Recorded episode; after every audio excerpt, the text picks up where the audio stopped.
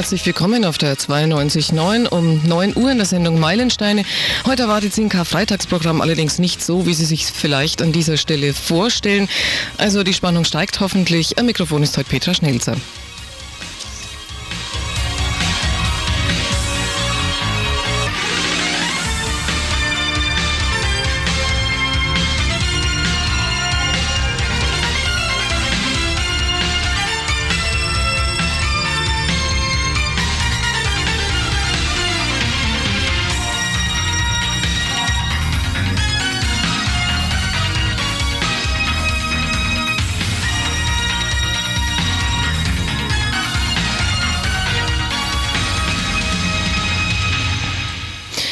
Mittelpunkt unserer heutigen Sendung steht ein Gerichtsfall, wie er sich so tatsächlich zugetragen hat. Sie dürfen also sich ein bisschen wie Detektive in einem Kriminalfall führen, fühlen. Wir werden diesen Fall von Anfang an aufrollen. Das ist wichtig, damit Sie die Spur dort aufnehmen können, wo sie anfängt. Wir werden Sie mit Tatsachen konfrontieren, über die Sie sich dann selbst Ihr Urteil bilden müssen. Ein Urteil, das ganz individuell ausfallen und nur für Sie persönlich Geltung haben wird. Und weil es sich schon um einen Kriminalfall handelt, Sie Detektive sind, gibt es natürlich auch einen Kommissar in unserer Geschichte. Übernommen hat diese Rolle für uns Siegfried Zimmer. Er ist Theologe und Leiter des kirchlichen Ausbildungsseminars der Evangelischen Kirche Leonberg. Wir schlagen also jetzt die erste Akte auf. Sie führt uns in das Jahr 63 vor Christus. Die Weltstadt Rom wird in diesen Tagen nur von einem einzigen Thema beherrscht. Der Senator und Bankier Rabirius ist angeklagt, landesverräterische Beziehungen unterhalten zu haben. Auf dem Forum Romanum, dem Marktplatz, findet nun die öffentliche Gerichtsverhandlung statt. Caesar selbst hat die Anklage übernommen und es ist klar, dass er für Rabirius die Todesstrafe fordern wird. Aber damit nicht genug. Caesar fordert eine bestimmte Todesart. Das war unüblich, denn normalerweise durften die Römer, die zum Tode verurteilt waren, sich selber die Todesart aussuchen, mit der sie sterben wollten. Caesar verlangt eine Todesart, die sich noch nie jemand gewünscht hat und die schon seit längerer Zeit bei keinem Römer mehr angewandt wurde, weil man sie als unzumutbar empfand. Es sah schlecht aus für Rabirius, aber er hatte sich einen Verteidiger geholt, der nicht weniger berühmt war wie Caesar, Cicero. Und Cicero wendet sich an die Richter und die Menge der zuhörenden Römer mit folgenden Worten. Wenn schon der Tod angedroht wird, dann wollen wir Römer in Freiheit sterben. Aber schon das bloße Wort Kreuz sei nicht nur vom Leib und Leben der römischen Bürger verbannt, sondern auch von ihren Gedanken, Augen und Ohren. Wenn es schon ein Verbrechen ist, einen römischen Bürger zu fesseln und ein noch schlimmeres Verbrechen, ihn zu schlagen, und wenn es fast an Landesverrat grenzt, ihn zu töten, was bleibt mir dann noch über den Tod am Kreuz zu sagen? Etwas so Schändliches entzieht sich jeder Beschreibung, weil es keine Beschreibung dafür gibt. Wenn wir ein Kulturvolk sind, dann dürfen wir keinen Römer kreuzigen. Denn eine Kreuzigung ist keine kultivierte Sache. Sie widerspricht jeder Kultur und jeder Zivilisation. Deshalb müssen wir schon das bloße Wort Kreuz aus unserem Leben und aus unseren Gedanken verbannen. Caesar wollte also, dass Rabirius gekreuzigt würde. Aber die Worte von, von Cicero blieben nicht ohne Wirkung auf dem Forum Romanum. Rabirius wurde nicht gekreuzigt. Vielmehr beschloss das Gericht, dass kein Römer mehr auf diese Art zu Tode kommen darf, weil sich dies nicht mit dem Niveau der römischen Kultur verträgt. So wurde es dann auch für alle Zukunft festgelegt und das geschah im Jahre 63 vor Christus.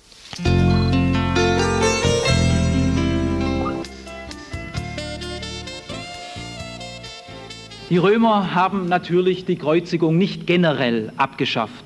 Sklaven und Leute aus den Provinzen, Ausländer, durften selbstverständlich weiterhin gekreuzigt werden und wenn sie etwas entsprechend Schweres verbrochen haben, wurden sie auch gekreuzigt. Auch Cicero selber war nie der Meinung gewesen, dass der Staat prinzipiell auf die Strafe der Kreuzigung verzichten könnte. Das Verbot der Kreuzigung galt nur für die Römer selber.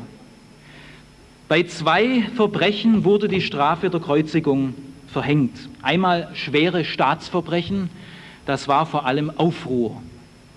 Und zweitens gemeingefährliche Gewaltverbrechen, das war vor allem Wegelagerei und Piraterie. Die Leidenschaft, mit der Cicero im Jahr 63 vor Christus für Rabirius eintrat, versteht man nur, wenn man in etwa weiß, was eine Kreuzigung bedeutet. Sie war eine Erfindung der Perser und galt als grausamste, entsetzlichste und schändlichste Todesart. Das Ganze begann mit dem Urteilsspruch Ibis ad crucem, du gehst ans Kreuz. Keine Worte waren im Altertum so gefürchtet wie diese drei Worte Ibis ad crucem. Das Sterben konnte einige Tage dauern. Furchtbarer Durst, rasende Kopfschmerzen, heftiges Fieber und Angstzustände wurden dem Verurteilten zur Qual. Viele wurden vor dem Tod wahnsinnig vor Schmerzen oder Durst. Der Tod tritt durch Ersticken, Verdursten oder Kollaps ein. Eine Kreuzigung wurde immer außerhalb der Stadtmauern vollzogen als Zeichen dafür, dass der Verurteilte aus der Gemeinschaft der Menschheit ausgeschlossen war, er nicht mehr würdig war, zu den Bürgern der Stadt zu gehören. Die Füße des Gekreuzigten berühren im Tod nicht die Erde, er stirbt heimatlos in der Luft. Und jetzt kann man auch verstehen, warum Cicero die Kreuzigung von Rabirius fernhalten wollte. Und es wird verständlich, wieso es in der feinen römischen Gesellschaft nicht schicklich war, auf das Thema Kreuzigung zu sprechen zu kommen. Der Tod am Kreuz war ein schmutziger und unanständiger Tod. Über so etwas redet man nicht, das ist obszön.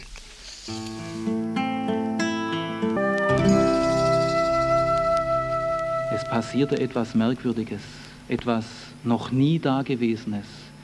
Wer hätte sich sowas ausgedacht und warum? Im römischen Reich entstand eine Bewegung, trotz staatlicher Gegenmaßnahmen breitete sie sich immer mehr aus. Die Anhänger dieser Bewegung wurden Christen genannt. Die Christen sagten, sie hätten eine gute Nachricht, die für jeden Menschen von entscheidender Bedeutung sei. Und das Verblüffende, ich musste es öfters lesen, bevor ich es glauben konnte, im Mittelpunkt dieser guten Nachricht steht die Kreuzigung eines Mannes. Er wurde gekreuzigt um das Jahr 30 nach Christus am 7. oder 8. April, etwas außerhalb der Stadttore von Jerusalem, auf einem kahlen und unbewachsenen Hügel, der die Bezeichnung Schädel, aramäisch Golgatha trug und der als Hinrichtungsplatz diente. Er wurde gekreuzigt zu einem gut berechneten Zeitpunkt am Vortag des großen Sabbatfestes. Da kommen viele Pilgergäste in die Stadt. Der Name dieses Mannes der nicht friedlich im Bett starb, nicht an einer Lungenentzündung, der nicht von einem Stein erschlagen wurde, der nicht in einer Schlacht fiel, der nicht ermordet wurde, sondern der in einem öffentlichen juristischen Verfahren abgeurteilt und hingerichtet wurde. Der Name dieses Mannes, Jesus aus Nazareth. Und die Kreuzigung dieses Mannes soll eine gute Nachricht sein. Die Kreuzigung eines Menschen im Mittelpunkt einer Religion. Das war zu viel für Griechen und Römer. Kein Mensch war bisher auf den Gedanken gekommen, dass die Kreuzigung etwas mit Religion zu tun hat. Wer von Religion redet, der muss doch vom Guten, Wahren und Schönen reden. Die Christen aber bezeichnen das, was sie verkünden, als das Wort vom Kreuz. Etwas Hässliches und Schmutziges und Grausames ist das Zentrum ihres Glaubens. Der Gekreuzigte sei Gottes Sohn gewesen, er soll die Kreuzigung in Übereinstimmung mit Gott auf sich genommen haben. Er soll der Retter aller Menschen sein. Durch seinen Tod sollen wir alle gerettet sein. Er soll das Ebenbild und der Abglanz des göttlichen Wesens sein. Und Paulus sagt sogar, Gott war in ihm außerhalb der Stadttore am 7. oder 8. April auf Golgatha.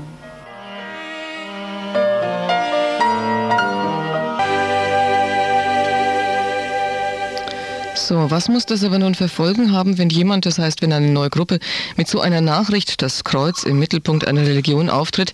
Die Folgen konnte man vorausberechnen. Natürlich sagten die meisten, das ist eine Geschmacklosigkeit. Eine wüste Entgleisung sondergleichen. Gott hätte doch niemals seinem Sohn einen solchen unanständigen Tod ausgesucht. Das schlägt doch allem ins Gesicht, was man über die erhabenen Götter weiß. Das ist Hohn auf jedes ernste religiöse Empfinden. So ein Gott würde doch seine Ehre lächerlich machen. Celsus meinte, wenn jener Mensch wenigstens bei seiner Kreuzigung in den Himmel entrückt worden wäre, dann könnte man drüber reden. Aber ein Erlöser und Retter, der am Kreuz verendet, das kann man ja wohl nicht mit ansehen. Und aus jener Zeit stammt auch eine Karikatur, da hängt ein Pferdekopf am Kreuz und drunter steht, Alexamenos betet seinen Gott an. So absurd wirkte die Verehrung eines Gekreuzigten auf die damaligen Menschen. Nicht genug damit, dass die Christen dieses unanständige und peinliche Ende ihres Idols überhaupt erwähnen, anstatt es diskret zu übergehen und zu vertuschen. Nein, sie rücken es ausgerechnet ins Zentrum. Sie erwähnen diesen Tod nicht nur, sie verkünden ihn. Und in ihren Gottesdiensten besingen und feiern sie seinen Tod. Sie lassen Brot und Wein herumgehen und nennen das Herrenmahl. Und auch mit diesem Herrenmahl verkünden sie seinen Tod, auf dass sie ihn ja nicht vergessen. Und wenn jemand Mitglied bei diesen Christen werden will, taufen sie ihn auf seinen Tod. Sie machen es niemand leicht, Mitglied bei ihnen zu werden. Wer damals etwas auf Religion, Bildung und Kultur hielt, konnte diese Kreuzesreligion nur als verrückt empfinden. Erstens als verrückt und zweitens als Frechheit. Auch das war vorauszuberechnen, dass das als Frechheit empfunden werden musste. Unsere Götter lehnen die ab. Für die sind sie sich zu schade. Aber den Gekreuzigten, den verehren sie. Sie ziehen einen Gekreuzigten unseren Göttern vor. Das ist eine fiese Beleidigung für unsere Götter. Und bei den Römern kam eine sehr handfeste politische Seite dazu, da war der Kaiser göttlich verehrt. Den anbetungswürdigen Kaiser in Rom wollen die Christen nicht verehren. Aber diesen Übeltäter, der von unserer Justiz rechtmäßig abgeurteilt und hingerichtet worden ist, den verehren sie. So trennt das Kreuz den Glauben der Christen von allen damaligen Religionen und von allen heutigen Ersatzreligionen. Das Kreuz ist das Rätsel. Die Spur sollte man aufnehmen.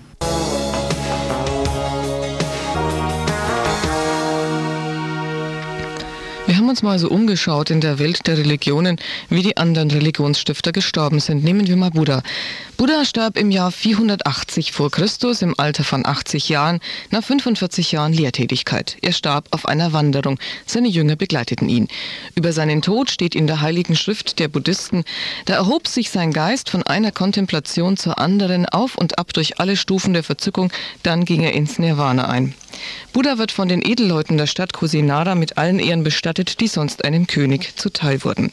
Die Feier dauerte sechs Tage. Am siebten Tag wurden die Gebeine Buddhas in acht Teile geteilt und an solche Könige und vornehme Geschlechter geschickt, die diesem Meister nahegestanden sind.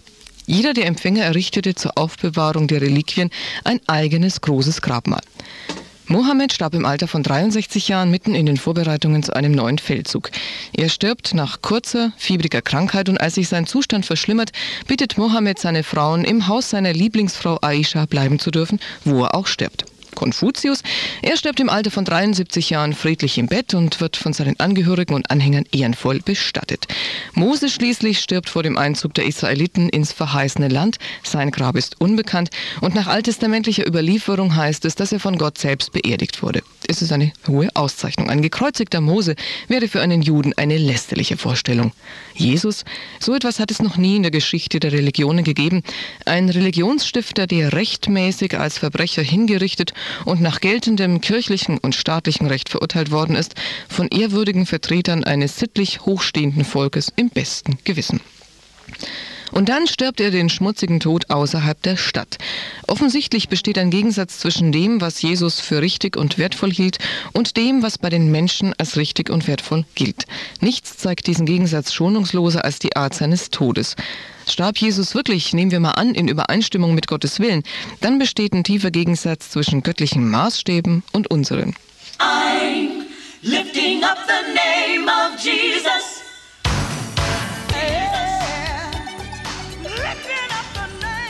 Also bei uns laufen im Studio heute die Telefone heiß. Das scheint wohl ein Zeichen dafür zu sein, dass Sie recht interessiert sind an dem Thema. Vielen Dank dafür, aber auch eine Bitte von uns. Bitte rufen es doch nur an, wenn Musik läuft oder wenn ein Band läuft und nicht während der Moderation. Gut, zurück zum Thema. Als Jesus dort am Kreuz die letzten Stunden seines Lebens zubringt, ist das für die Umstehenden keine ehrwürdige Sache. Er ist im Spott der Zuschauer ausgesetzt. Er solle doch bitteschön vom Kreuz steigen, wenn er schon den Anspruch erhebt, der Sohn Gottes zu sein. Jesus wird von den Oberen des Volkes, den Schaulustigen und den römischen Soldaten lächerlich gemacht. Jesus wirkt auf einfache, gebildete Römer, Juden schlicht und einfach lächerlich. Die biblischen Autoren verheimlichen das auch nicht. Sie tun dies aus gutem Grund. Und sie wollen damit sagen, Jesus ist total einsam gestorben, in den letzten Stunden nur neugierige Gaffer und spöttische Mundwinkel. Er starb als der Blamierte am Kreuz. Sie wollen auch damit zum Ausdruck bringen, unser Herr, das ist einer, über den die Leute lachen. Bedenkt das, wenn ihr euch auf ihn einlasst, wenn ihr euch ihm zuwenden solltet, es könnte ja sein. Und rechnet nicht damit, dass euch die Leute verstehen, dass sie beeindruckt sind, sondern rechnet mit Gelächter und gütigen Blicken. Auf all die Lächerlichkeit ist die Reaktion Jesu unerwartet. Er sagt, Vater, vergib ihnen, denn sie wissen nicht, was sie tun. Diesen Satz sagt er nicht gemütlich auf dem Sofa, nicht in einer Diskussionsrunde, er sagt sie in der Mittagshitze am 7. oder 8. April außerhalb der Stadtmauer Jerusalems am Kreuz. Zu erwarten wäre gewesen etwa, ihr hundsgemeinen Schufte, der Teufel soll euch holen. Und wenn er schon ein Messias gewesen sein soll, dann hätte man erwartet, Gott zahlt ihnen das heim. Jetzt haben wir es erlebt, was wir von denen zu halten haben. Schieb sie so ab, wie sie mich hier abschieben. Er aber sagt, Vater, vergib ihnen. Das heißt, Vater, lass sie los. Vergeben heißt loslassen. Und zwar loslassen aus ihren eigenen Taten. Das heißt auf gut Deutsch, Vater, leg sie nicht auf das fest, was sie hier tun.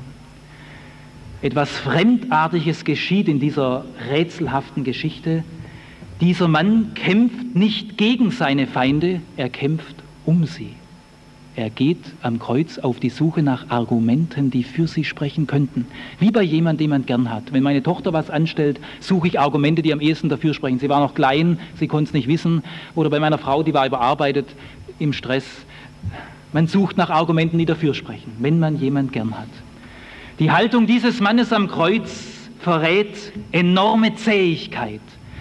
Seine Zuneigung zu den Menschen ist enorm zäh.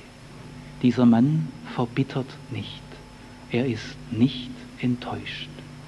Und wer in dieser Situation nicht enttäuscht ist, der ist nie enttäuscht. Wer hier für uns eintritt, der tritt immer für uns ein. Wir glauben ja immer, dass der schwach ist, der aufs Böse nicht zurückschlägt. Aber der ist stark, der sich durchs Böse nicht verbittern lässt, der unbeirrbar er selber bleibt. Hier wird ein für allemal klar, dieser Mann ist keine Gefahr für uns.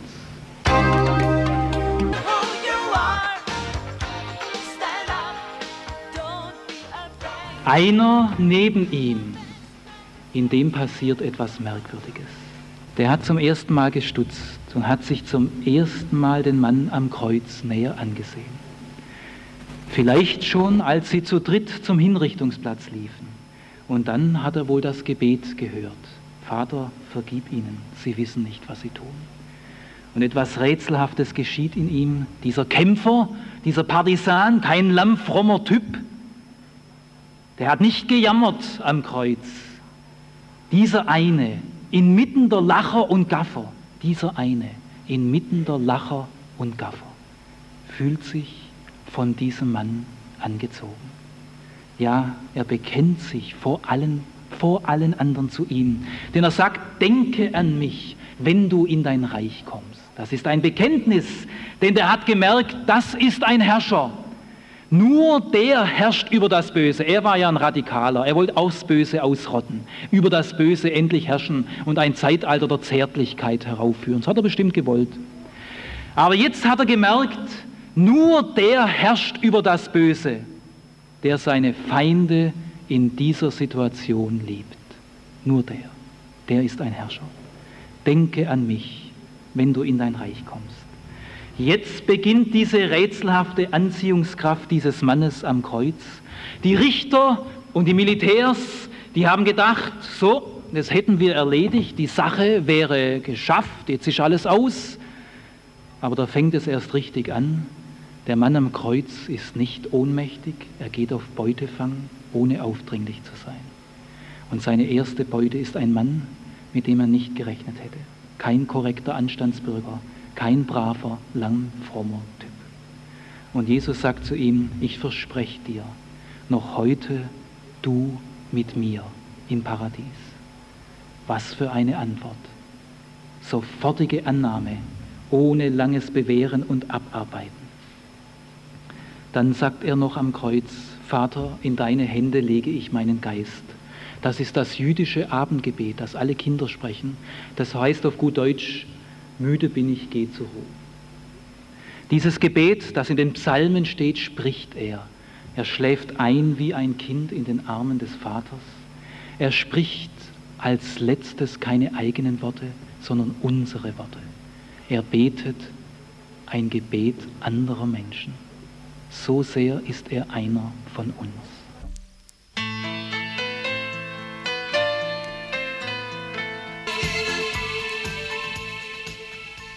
Stellen wir uns nur einmal vor, diese Botschaft stimmt. Wer will sie auch erfunden haben? Es stimmt, was die Christen sagen, dass in diesem Tod mehr steckt, als du ahnst. Sein Tod war kein Zufall. Der Tod war die Konsequenz seines Lebens.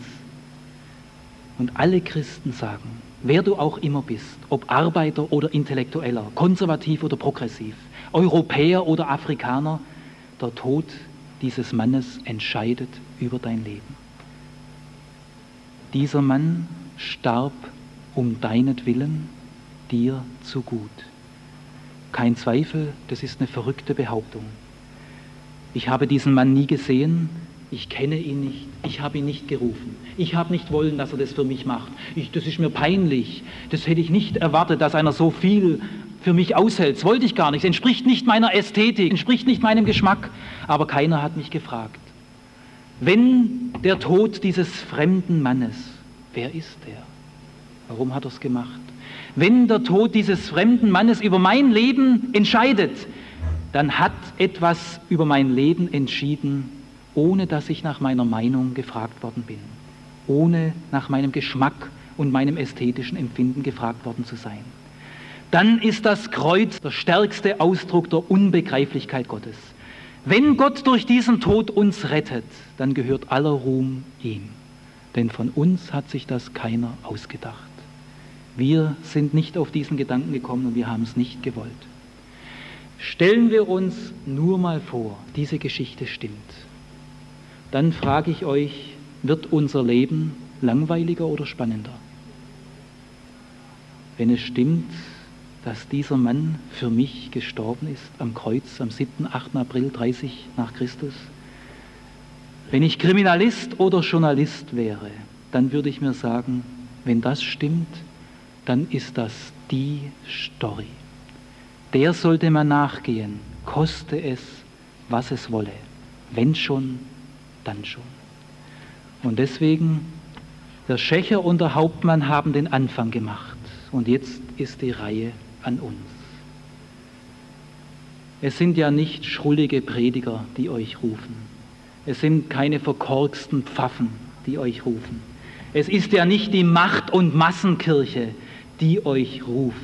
Und es ist ja auch nicht der Zimmer mit seiner ausgeleierten Rhetorik, der euch ruft, sondern der Mann am Kreuz. Er ruft uns, bittet uns, kämpft um uns. Er hat sich gedacht, so will ich sie gewinnen. So müsste es eigentlich ihnen klar werden, dass das keine Finte ist und kein Blabla. Er musste sich einmal festlegen und den Weg ans Kreuz gehen. Wir müssen uns einmal festlegen und uns von ihm finden lassen, so wie die Flaschenpost das Ufer findet. So will er unser Herz finden. Deswegen beziemt es sich, die Beute dieses Mannes zu werden. Gut, das war's. Unsere Sendezeit ist so gut wie beendet. Bedanken möchte ich mich auch bei Siegfried Zimmer. Er war heute im Laufe der Sendung zu hören. Es war der Mitschnitt eines Vortrags, den er so vor Studenten der Theologischen Fakultät an der Universität Tübingen gehalten hat. Ja, ich darf mich dann von Ihnen verabschieden. Jetzt kommt noch Musik von der Gruppe Triumph und ansonsten Tschüss und Servus bis demnächst. Vergessen Sie aber nicht am Sonntag reinzuhören. Da ist nämlich meine Kollegin Doris Tanadi da mit einer Sendung zum Thema Auferstehung. Wie könnte es anders sein? Also bis dann, Tschüss und Servus.